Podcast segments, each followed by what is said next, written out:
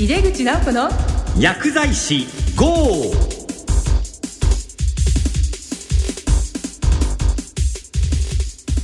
こんばんは。帝京平成大学の井出口直子です。この番組は薬剤師の方々に役立つ最先端情報をお届けし薬剤師を応援してまいります。今月の特集テーマは病院におけるジェネリック医薬品事情です病院の中でジェネリック医薬品をどのような形で導入し切り替えていくのかここに薬剤師の貢献は大きいですよね。今月は2回にわたり病院の薬剤部長の先生を迎えしそのあたりの話を聞いていきたいと思っています。特集の1回目はジェネリック導入の取り組みと題して帝京大学千葉総合医療センター薬剤部長の清水秀幸さんをお迎えしてお送りいたします。早速井出口直子の薬剤師号始めていきましょう。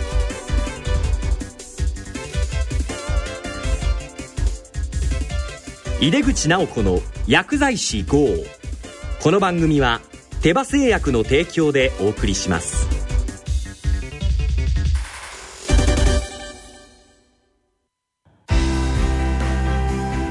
医薬品業界を牽引し続けるグローバルカンパニーテバ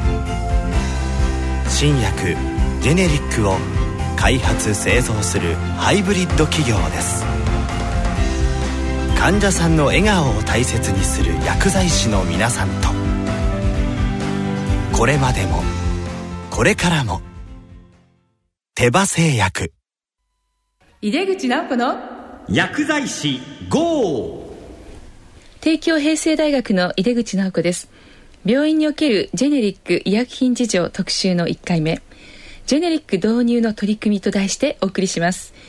ゲストは帝京大学千葉総合医療センター薬剤部長の清水秀幸さんです。清水さんどうぞよろしくお願いいたします。よろしくお願いします。あの、まあ、清水さんはあの帝京大学のあの関連の病院の薬剤部長でいらっしゃるということであの私どもの大学の学生も大変たくさんたくさん毎回毎回お世話になってます。どうもありがとうございます。なんてこここの場を借りてはい。御礼を申し上げます。はい、はい、あの早速なんですけども改めまして清水先生のご略歴とご専門を教えていただけますか？はい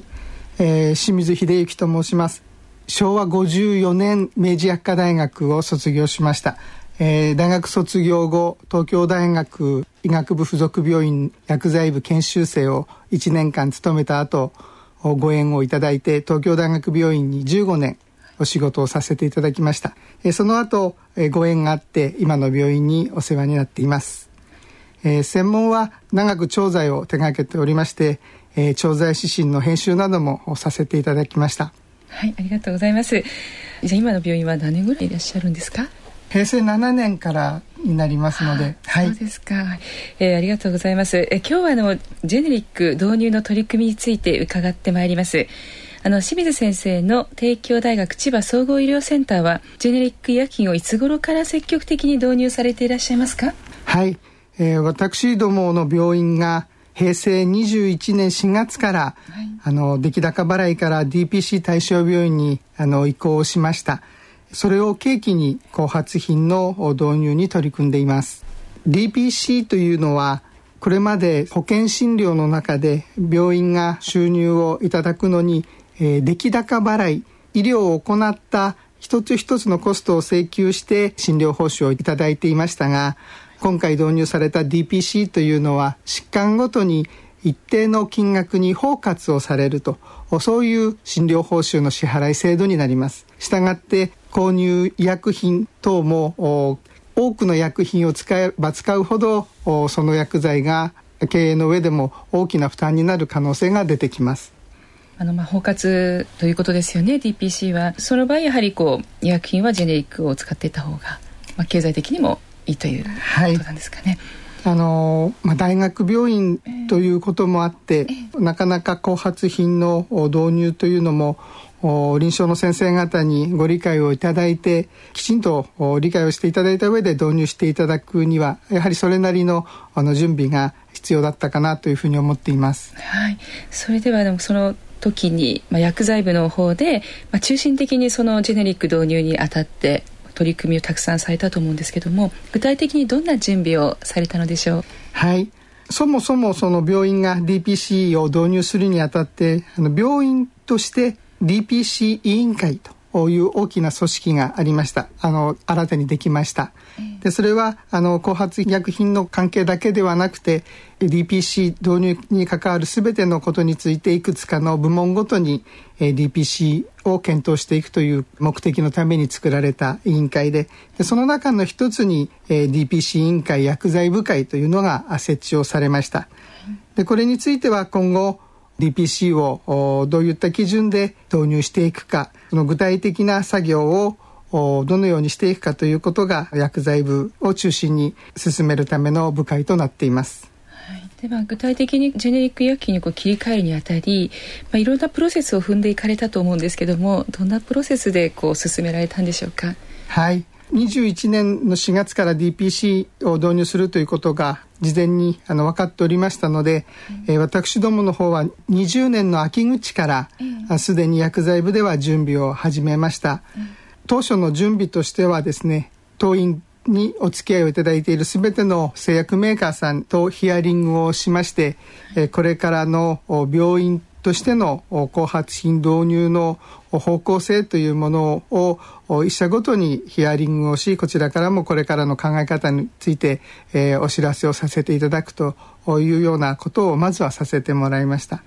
えー、そういったことが終わった後平成21年の4月から、まあ、現在までおおむね年に3回程度その DPC 委員会薬剤部会というのを開いてえー、大体5品目程度の切り替え品目を審議をし実際に数ヶ月かけて切り替えのための事故等が起きないように少し時間をかけながら後発品への切り替えという作業を進めるというあの手順を踏んで現在に至っています。だんだんこう徐々に徐々に増やしていかれたという形で。はい。今78品目、はい、この DPC 委員会で審議をして後発品への切り替えを行ってきました。で今後も年に3回程度の頻度で継続して後発品の導入を図っていく予定にしています。あの今回の清水先生の方からも資料など見せていただいたんですけども、まあ、最初はあの全ての採用薬を1年間の購入金額が多いのでリストを作られてそこからえまあ、ジェネリックに借り換えた時の、まあ、金額を出してということまあ、それだけじゃなくて、まあ、選定基準というものを作成されていらっしゃいますよね。まあ、これがあの項目が11項目ですかねにわたっていて、まあ、情報提供の問い合わせの時のレスポンスの速さでありますとか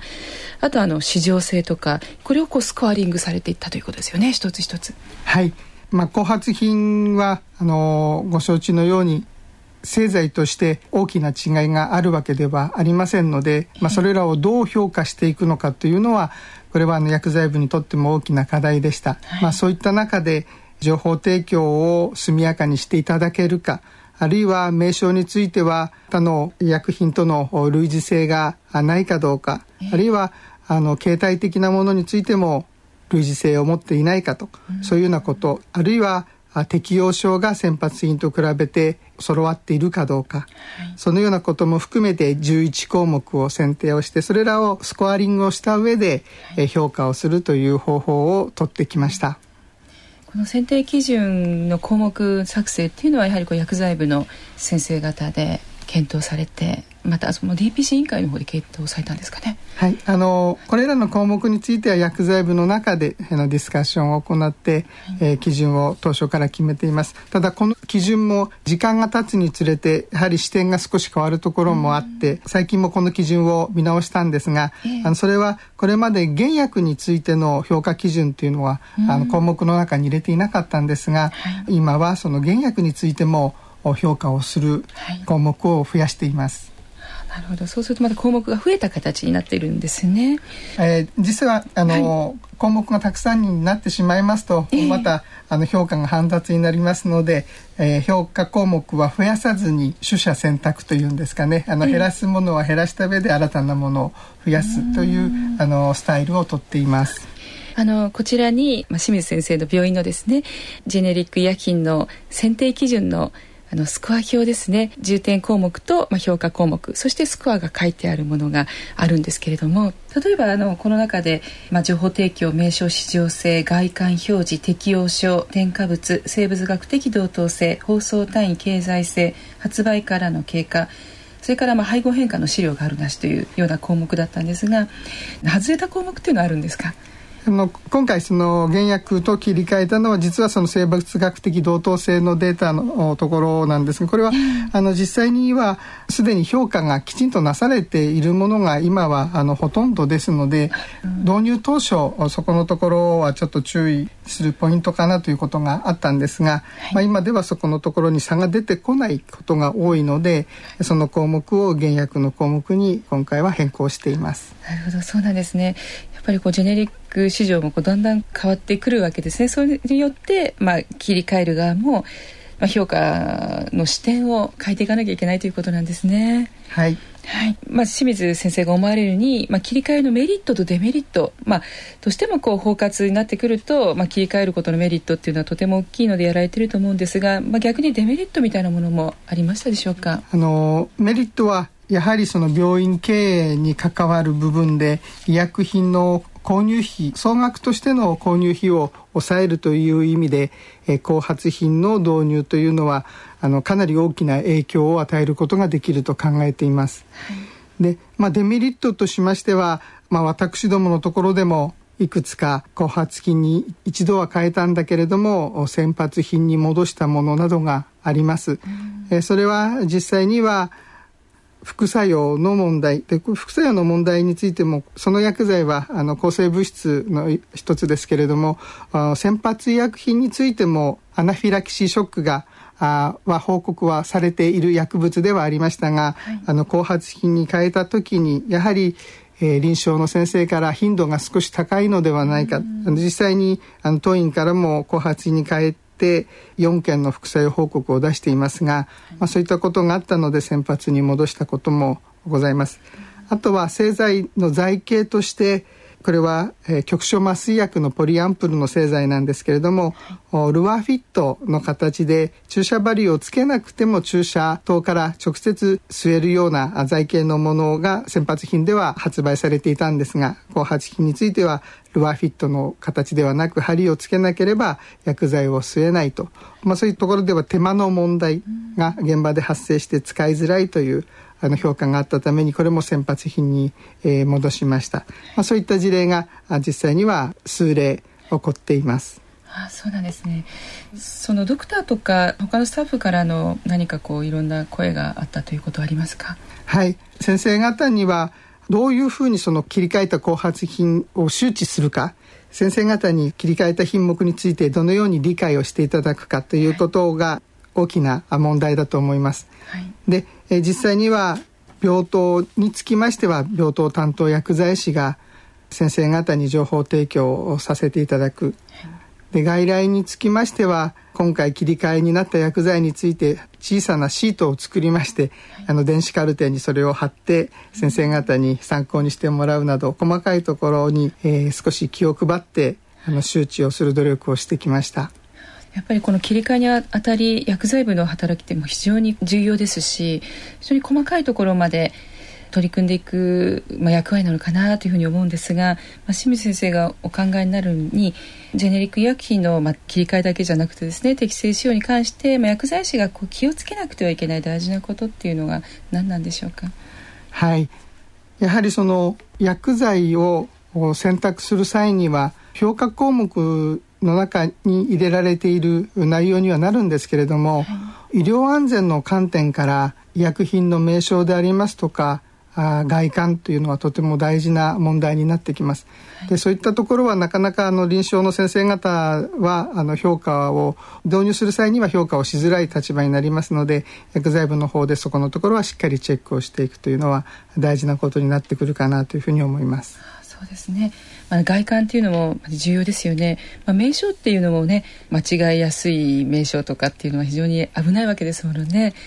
はい、まあ、これについては皆さん方もあのご存知のように、えーと、後発品については今では原則、え一般名称を用いるというふうに厚労省から指導が出ているので一般名称のものが増えてきましたけども従来から承認されているものについてはこのオリジナルのブランドネームを持っていますので、えー、そういったものには注意が必要かなというのも思いますし最近問題になる例としてはその一般名称と既存の先発医薬品の商品名が似ているというようなことも問題になる事例が出ているようですので、うん、そこのところは導入に際してあの事前の注意はあの必要かなというふうに思います。はい、ありがとうございます。